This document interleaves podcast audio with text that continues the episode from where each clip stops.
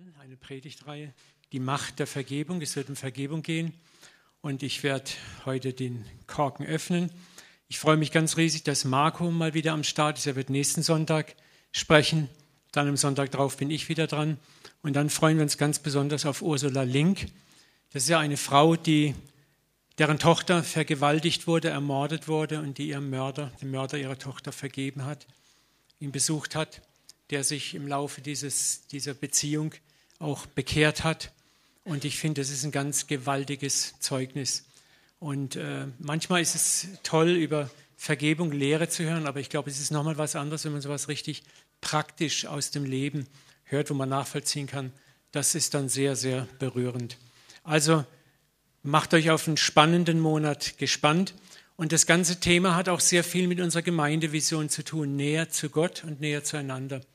Vergebung ist etwas, das die Basis unseres Glaubens eigentlich ist. Vergebung und Liebe ist die Basis unseres Glaubens, den wir auch Evangelium, frohe Botschaft nennen. Und Vergebung hat ganz viel auf der horizontalen zu tun, wo wir miteinander um, wie wir miteinander umgehen. Wie, wie gehen wir, wie kommen wir näher zueinander? Und es hat natürlich auch ganz viel zu tun, wie habe ich, wie gehe ich mit Gott um? Wie gehe ich mit seinen Forderungen, zu vergeben um. Und wir werden das von verschiedenen Themenecken beleuchten, weil Vergebung ist sehr komplex, aber es wird sehr, sehr spannend. Ja, die Kraft der Vergebung wird auch erst möglich durch die Kraft der Liebe.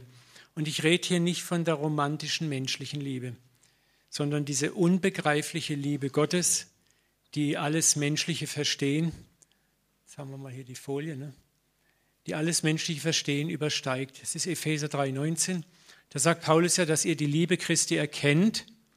Und dann kommt dieses Paradoxon, die doch alle Erkenntnis übertrifft. So, das ist gleichzeitig die Liebe Christi, die wir erkennen müssen, die diese Vergebung möglich macht. Und gleichzeitig sagt Paulus aber eigentlich, übersteigt sie unsere Fähigkeit zu erkennen. Bevor wir einsteigen, möchte ich aus Erfahrung sagen, Liebe und Vergebung kannst du nicht durch Predigt erlernen, kannst du nicht durch Bücher erlernen. Liebe und Vergebung können nur erfahren werden. Also du musst das erfahren. Und deswegen kann diese Predigtreihe auch bestenfalls euch Denkanstöße geben. Ich bete so sehr, dass Gott einfach euer Herz berührt, dass ich, ich schaffe es nicht mit meinem Reden und keiner der Referenten wird es schaffen durch das Reden. Aber Gott kann unsere Herzen berühren durch das, was wir reden. Und wir können Liebe und Vergebung auch nicht als nette christliche Benimmlehre erlernen. Man kann sich ja bestimmtes christliches Verhalten antrainieren. Das ist leider oft das, was in der Kirche so vorkommt. Und diese antrainierten Vergebungslehren enden dann meistens da, dass wir wie Petrus sagen, siebenmal vergeben ist doch okay, oder? So. Das, was wir uns antrainieren, wird immer seine Grenzen haben, und zwar in unserer menschlichen Kraft und Fähigkeit. Als Mensch bist du und bleibst du einfach immer begrenzt. Und deswegen gib's auf, Christian Behavior, ne, christliches Benehmen dir anzutrainieren. Du wirst bestenfalls als interessiertes Äffchen wirken, aber du wirst nie in die Herrlichkeit reinkommen, die Gott für uns hat. So, das wäre das Erste, was mir wichtig ist, was wir über Vergebung lernen. Du musst Vergebung erfahren. Wenn du über Vergebung nachdenken möchtest, musst du sie selber erst erfahren haben. Und das Paradoxe daran ist eigentlich, um Vergebung zu erfahren, musst du was machen? Bitte? Vergeben, okay. Was noch? Vergebung empfangen. Aber um selber Vergebung zu empfangen, sag's laut, Astrid. Sündigen. Sag mal laut, sündigen. Ich muss sündigen. Kommt hier schwer über die Lippen, ne? Das ist so ein richtiges Paradox eigentlich. Und das ist ein Paradox, das ist aber sehr wichtig. Vergebung erfahren wir erst durch persönliches Scheitern, indem wir dann selber Vergebung erfahren. Vorher ist es alles eine nette Theorie. Ich, ich weiß, ich rede aus Erfahrung, solange ich meine, ich bin sündlos, da vergebe ich dir gerne, ne? weil ich gebe dir mal großzügig, wie beim Opfer, ich gebe großzügig was ab. Aber es ist ganz anders, wenn ich am Receiving End, am anderen Ende sitze und er muss mir vergeben. Das ist peinlich. Das möchten wir alle nicht gerne. Aber wenn ich es erfahre, dann passiert etwas mit mir. Irgendwas passiert mit mir. Aber es ist so paradox, alles in uns sträubt sich ja schuldhaft zu scheitern. Und unser christliches Leben ist ja paradoxerweise genau darauf ausgerichtet, eben nicht zu sündigen, Sünde zu vermeiden. Etwas schwarz-weiß gesprochen, ein Christ sollte ja nicht sündigen. Und darin steckt auch eine gewisse Gefahr. Wir lernen oft in unserer christlichen Nettigkeit, Sünde zu vermeiden. Aber was wir oft vermeiden, sind dann äußerliche Sünden. Das ist so das, was man außen sehen kann. Jesus hat es mal zu den Pharisäern ganz stark gesagt, macht das Äußere des Gefäßes nicht nur rein, sondern macht auch das Innere des Bechers rein. Die Pharisäer waren damit beschäftigt, die äußeren Sünden wegzumachen, das, was man sieht. Und so haben wir bis heute auch im Christentum auch, wir haben so eine Trennung, obwohl wir das gar nicht wahrhaben wollen, zwischen den äußerlich sichtbaren, sogenannten schwierigen Sünden und zwischen dem, was man nicht sieht. Und das ist das Fatale, das führt dazu zu so einer massiven Selbstgerechtigkeit, die uns gar nicht bewusst ist. Es führt dazu, dass wir oft uns für perfekt halten und es gar nicht sind. Und so lernen wir oft, wie gesagt, ganz bestimmte äußere Sünden zu vermeiden, aber unser Herz bleibt bei dieser Technik völlig unberührt. Und wir werden in der großen Gefahr sein, selbstgerecht statt barmherzig zu werden. Ich muss immer mich wundern, wenn man manchmal so, es ist so leicht, zum Beispiel diesen Vers, so Homosexualität zu adressieren oder, oder Abtreibung und so weiter. Das sind, das sind Dinge, aber die sind außen. Paulus hat aber in Römer 2, als er über diese Sünden spricht, sagt er, da gibt es die Sünde der Habgier, der Unbarmherzigkeit, der, der, der, der, der Lieblosigkeit. Also diese ganzen versteckten Sünden. Ich habe mir gedacht, komisch, dass niemand über diese Sachen mal äh, so eine Abstimmung macht oder sich mal eine Demo veranstaltet. Das sind die Dinge, über die reden wir nicht. Weil die sind so versteckt, die, die leben auch in uns drinnen. Ne? Und das ist das, worum es aber geht. Das ist genauso Sünde auch. Ich möchte euch eine Begebenheit mal präsentieren, die kennt ihr alle, aber die ist einfach so krass. Sie die drückt, bringt es auf den Punkt zwischen außen und innen. Und auch dem, den Umstand, dass wir Vergebung selber erfahren müssen, um vergeben zu können. Dass Jesus im Haus des Pharisäers Simon und redet mit ihm und plötzlich kommt eine Frau in das Haus und all die Pharisäer, wo da sitzen, wissen genau, was für eine Frau das ist. Die hat einen zweifelhaften Ruf in der Stadt gehabt und sie wirft sich vor Jesus nieder, wäscht seine Füße, trocknet die Füße mit ihren Haaren und die Pharisäer regen sich natürlich furchtbar auf. Wie kann er sowas zulassen? Wenn er ein Prophet wäre, müsste er wissen, was das für eine Tunde ist. Und dann dreht sich Jesus um und sagt zu dem Gastgeber Simon, siehst du diese Frau? Ich bin in dein Haus gekommen, du hast mir kein Wasser für die Füße gegeben, sie hat meine Füße mit Tränen benetzt, mit den Haaren ihres Hauptes getrocknet. Du hast mir keinen Kuss gegeben, sie aber hat, seit sie hereingekommen ist, nicht aufgehört, meine Füße zu küssen. Du hast mein Haupt nicht mit Öl gesalbt, sie aber hat meine Füße mit Salbe gesalbt. Darum sage ich dir, ihre vielen Sünden sind vergeben worden, denn sie hat viel Liebe erwiesen. Und jetzt kommt der Satz, um den es geht. Wem aber wenig vergeben wird, der liebt wenig. Und da haben wir dieses Paradox greifbar. Ne? Wem wenig vergeben wird, der liebt wenig. Also was ist die, die Auflösung eigentlich? Ich kann viel lieben, wenn mir viel vergeben wird was wiederum bedeutet, dass ich eigentlich viel sündige. Was ja eigentlich ein Paradox ist, denn wir wollen ja nicht sündigen. Aber das löst sich nur deshalb auf, was Jesus uns eigentlich beibringen möchte. Hört mal, egal was für Handstände ihr veranstaltet, ihr alle seid Sünder und ihr werdet immer sündigen. Bitte seht das doch ein. Deswegen musste Jesus ja auch äh, immer wieder Sünde so klar erklären und markieren, was es eigentlich wirklich ist. Also hier prallen diese beiden Welten von Lehre und Erfahrung aufeinander. Da ist der Pharisäer, der versucht und sicher sehr ernsthaft ein korrektes Leben zu führen. Aber wenn wir das tun, entfernen wir uns immer mehr von der Bedürftigkeit, dass wir selber Vergebung brauchen. Für die verborgenen Sünden der Lieblosigkeit, der Selbstgerechtigkeit und der Herzenshärte. Versteht ihr, was ich sagen möchte? Und dort haben wir die Frau, die sich ihrer öffentlichen moralischen Fragwürdigkeit extrem bewusst ist Und warum kam sie eigentlich in das Haus? Habt ihr euch das schon mal gefragt? Ich glaube, dass sie gehört hat, wie Jesus mit anderen ähnlichen Frauen und Sündern umgegangen ist. Das hat sie irgendwie magisch angezogen. Da ist Hoffnung in ihr geweckt worden. Hier ist ein Rabbi, der weiß, was Erbarmen ist. Und sie drückt dieses, diese Liebe, diese Zuneigung ihm gegenüber aus. Und die Dankbarkeit für diese Liebe, die sie hat, ist Vergebung für ihre zahllosen Sünden. Und das ist das, diese Frau hat am Eigenleib erfahren, was Sünde ist. Und das hat in ihr Liebe ausgelöst. Und das hat in ihr dazu geführt, dass sie zu Jesus hinkommt und von ihm auch zurückgeliebt wird. Sondern es ist paradox manchmal. Damit du wirklich vergeben kannst, musst du paradoxerweise selber erstmal Vergebung erlangen. Damit du Vergebung verstehst, musst du dir deiner eigenen Schuld mehr als bewusst sein. Nicht nur theologisch, ja, ja, wir sind alle Sünder, klar, aber ich nicht so schlimm wie der.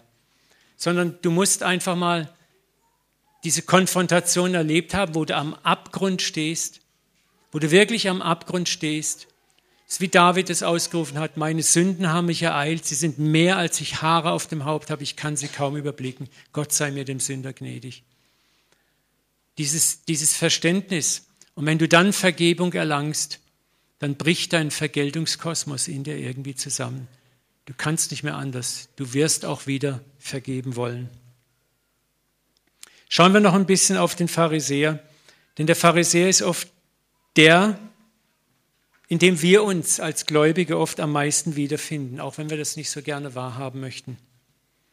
Das Kernproblem der Pharisäer und der meisten entschiedenen Christen ist, dass wir Sünden oft säuberlich trennen in böse Sünden und so, naja, nicht so sichtbare Sünden.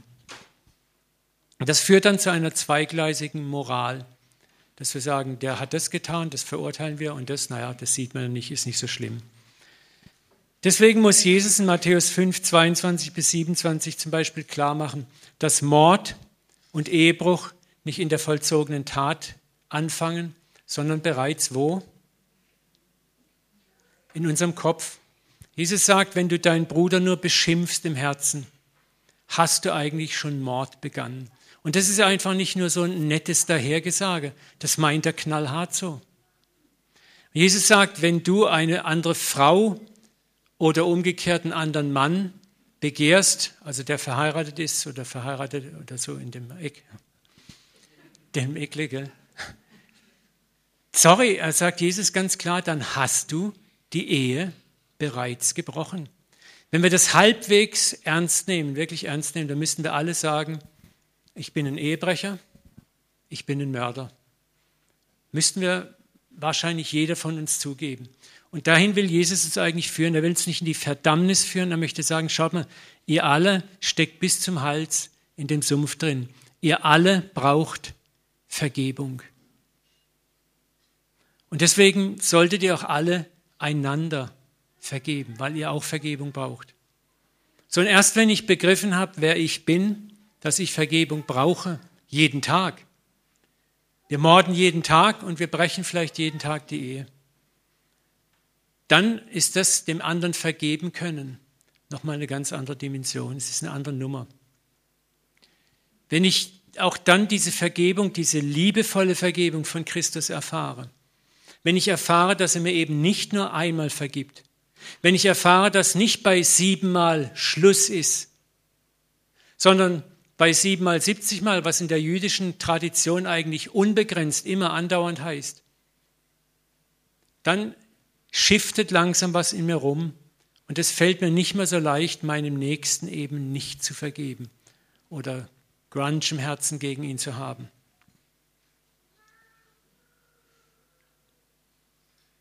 Das ist das, was wir, wo wir uns klar werden müssen. Jeden Tag brauchen wir neue Vergebungsgnade vom Vater.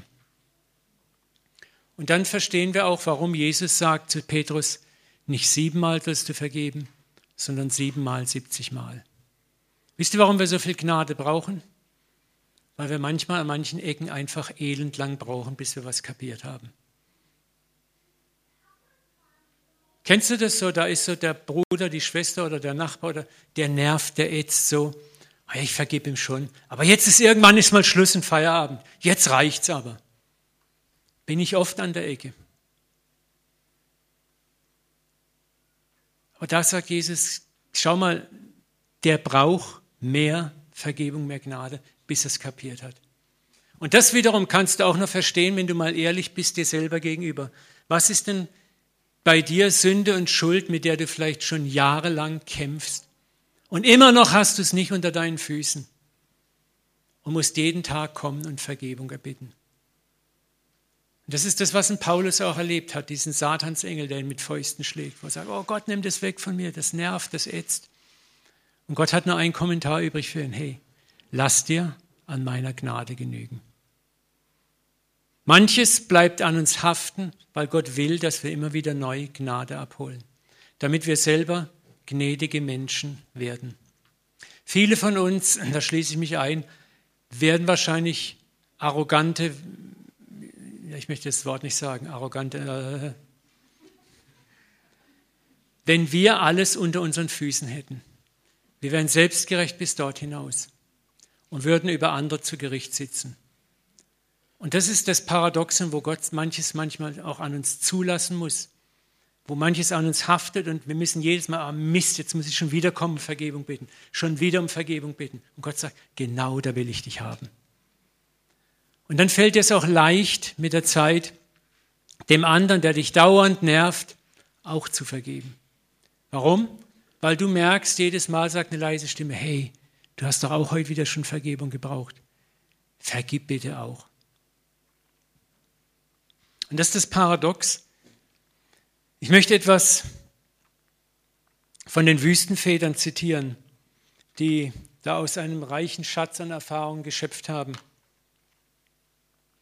Die Alten der Wüste wurden in der Nachfolge Christi immer ähnlicher, vom Geist immer mehr erfüllt, aber dennoch zugleich sich immer mehr ihrer eigenen Sünden bewusst. Und das gefällt mir so an den Leuten. Das waren nicht abgehobene Heilige, die sich so um, im Wüstensand in ihrer Heiligkeit ergötzt haben, sondern wenn du wirklich heilig wirst, wirst du nicht nur heilig im Sinne von ich bin sündlos, sondern du wirst dir deiner eigenen Sünde und Zerbrochenheit immer mehr bewusst.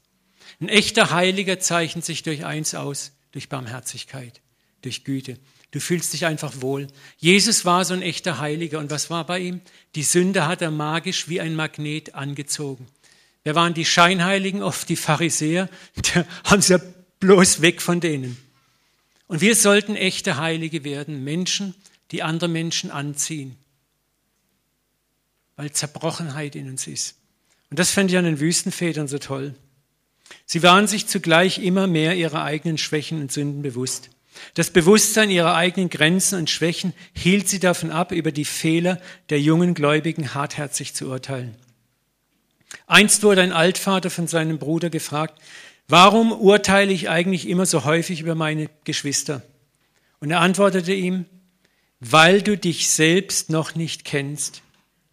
Denn wer sich selbst kennt, sieht die Fehler der anderen nicht mehr.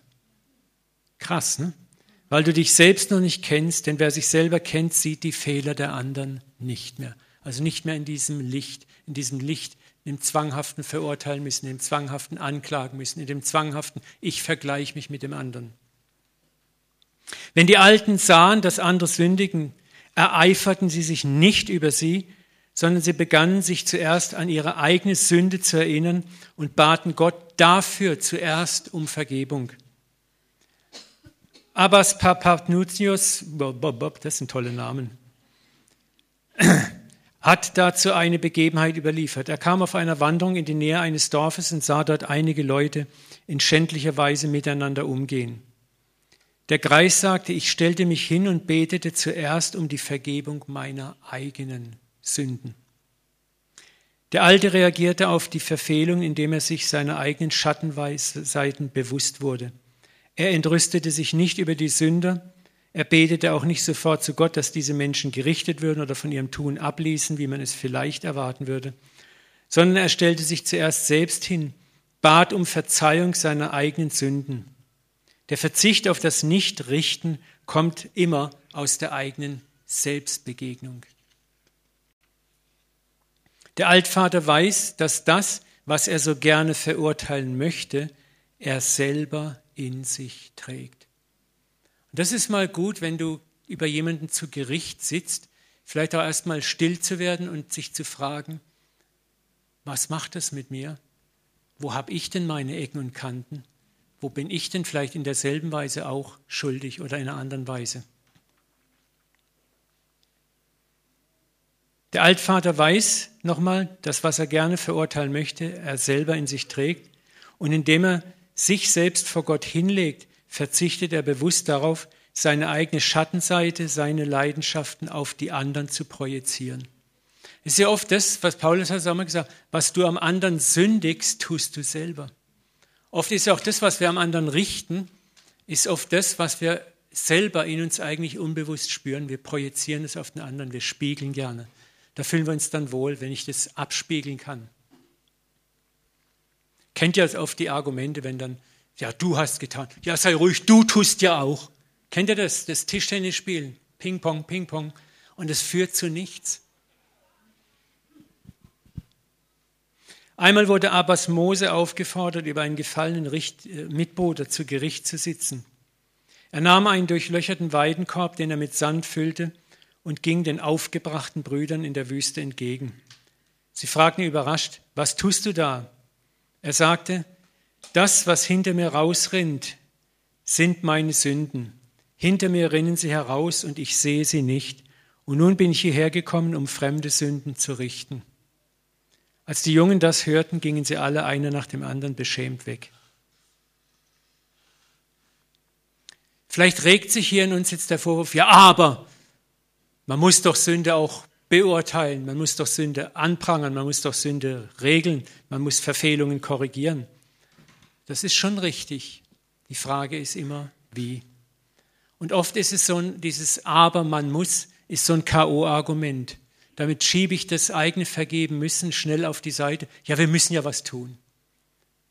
Aber Gott sagt, nee, nee, lass uns mal nichts, überlass doch mal das Tun mir und lass uns doch mal über dich reden. Es ist erstaunlich, dass Jesus Lebenskorrektur oft durch liebevolle Annahme, die auch gelebte Vergebung ist, im Sündenleben der anderen hervorruft, anstatt anzuklagen. Denkt nochmal an die Begebenheit mit Zachäus. Das ist für mich so symptomatisch.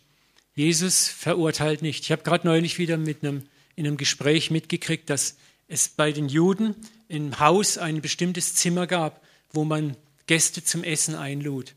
Und das war das Freundschaftszimmer, das war wie ein Altar.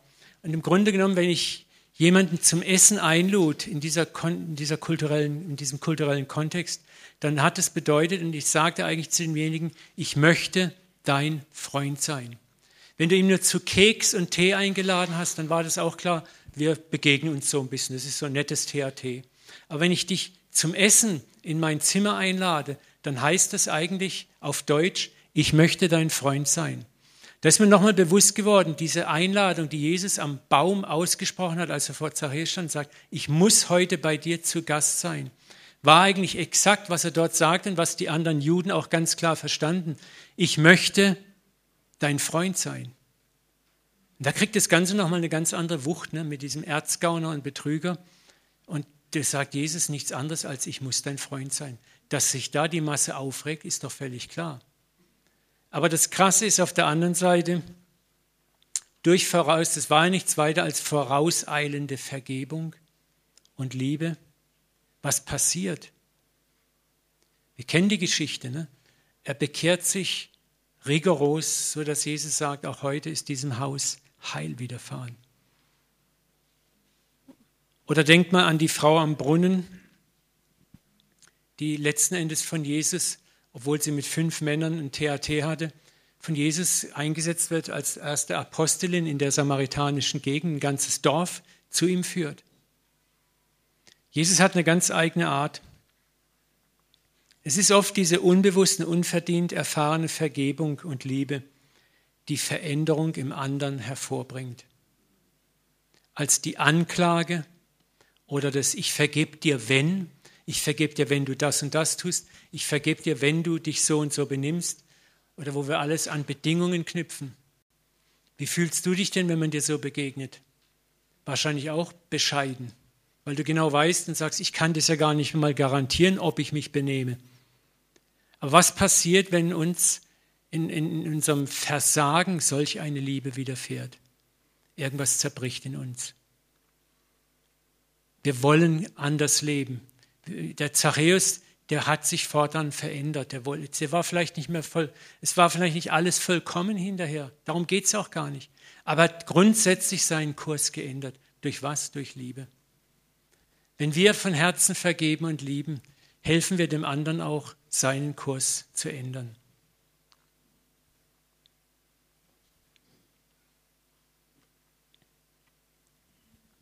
Das demütigende Richten, öffentliche Aburteilen und an Bedingungen geknüpfte Buße führen häufig auch nur zur äußerlichen Änderung. Du kannst einen Menschen zwingen, sich zu ändern, aber das ist keine Buße.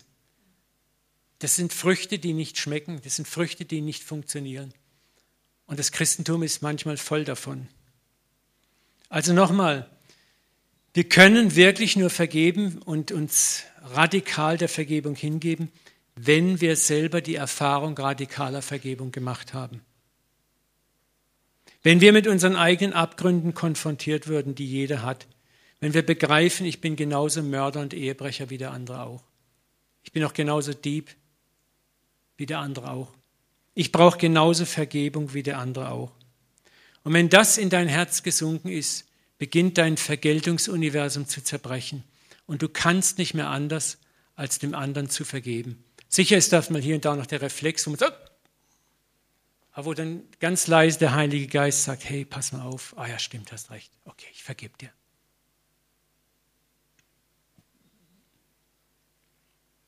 Und dann verstehen wir vielleicht, warum Paulus im Römerbrief äh, gesagt hat, denn Gott hat alle miteinander in den Unglauben verschlossen, damit er sich aller erbarme. Da ist niemand hier im Raum, der sagen kann, ja, ich bin ausgeschlossen sondern wir alle sind im Unglauben eingeschlossen gewesen. Wir alle sind in der Sünde eingeschlossen gewesen. Wir alle brauchen Erbarmen hier im Raum. Und das ist das Schöne, in Gottes Heilsökonomie geht nichts verloren, auch nicht dein und mein Versagen.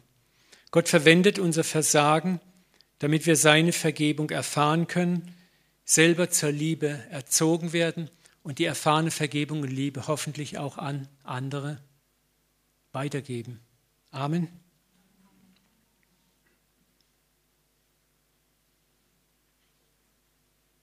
Und es ist wichtig, das so zu erfahren. Alles andere ist christliches Nettsein. Christliches Nettsein funktioniert nicht. Ich bin, ich vergebe dir, weil ich christlich nett sein möchte. Das, das funktioniert nur siebenmal und mehr nicht. Und dann bricht alles zusammen. Und das ist das, warum viele Menschen vom Christsein enttäuscht sind und sagen, ihr seid ja auch nicht anders als wir.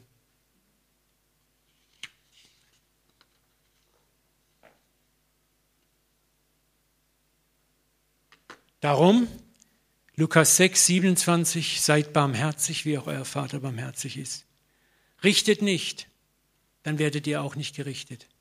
Das ist auch diese, dieses Versprechen, wo immer wieder Gott sagt, tu du es nicht, dann muss ich dich auch nicht richten.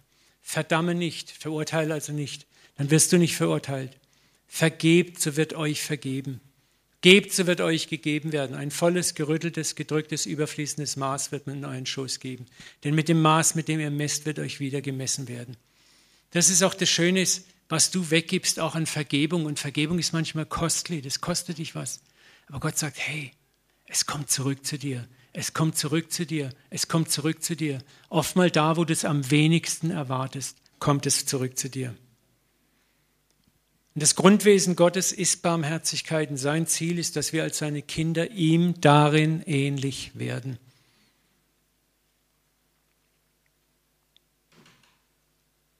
Wenn wir ehrlich sind, sträubt sich vieles in uns, barmherzig an anderen zu sein, die es unserer Meinung nach nicht verdient haben. Oder wir denken, der nützt ja mein, mein Erbarmen nur aus. Geht mir oft so, wo ich dann genau abwäge und abmesse und denke, ja, das kann ja wohl nicht sein. Und wenn der das ausnützt und Gott sagt, ja und? Dann lass ihn ausnützen. Zehnmal, zwanzigmal, aber vielleicht beim dreißigsten Mal kapiert das. Und da möchte ich euch jetzt einen Filmausschnitt zeigen.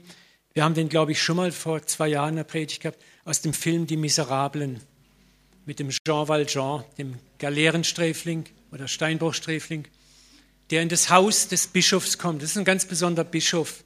Der hat es faustdick hinter den Ohren im positiven Sinne. Und er ist eigentlich eingebuchtet worden wegen einer geklauten Brotsache, die nicht so schlimm war. Aber da hat sich dann ein Rattenschwanz an anderen Sachen drangehängt an ihm. Und dann seht mal, wie dieser Bischof mit ihm umgeht. Kriegen wir es hin?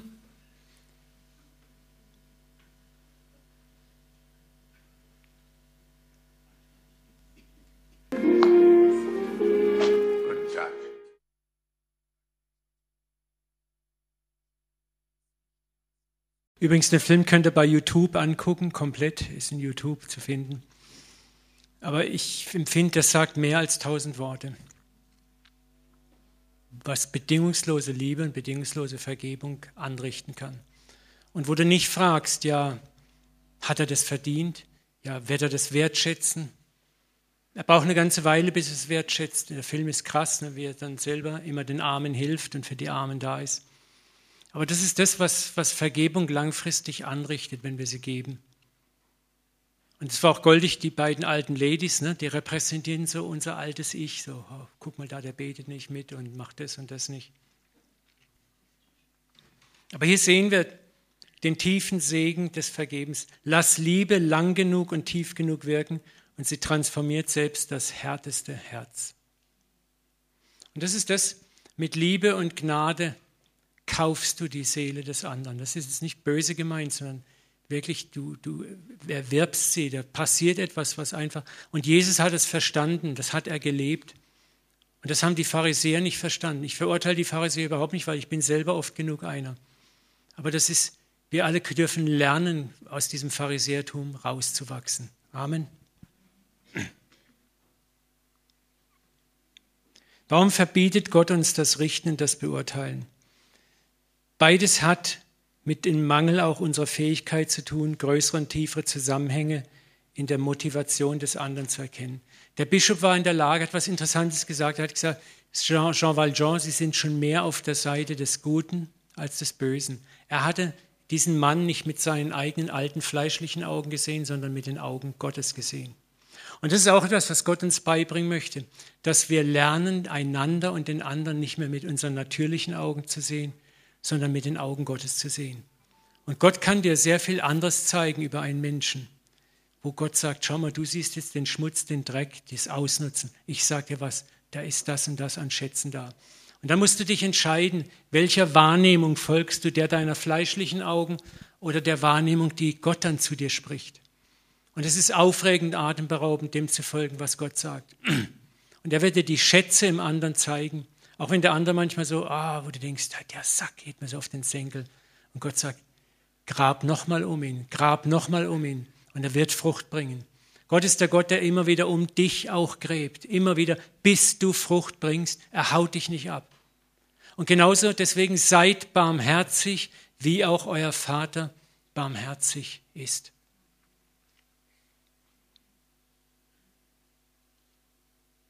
So war das auch mit den frommen Juden die diese Ehebrecherin steinigen wollten.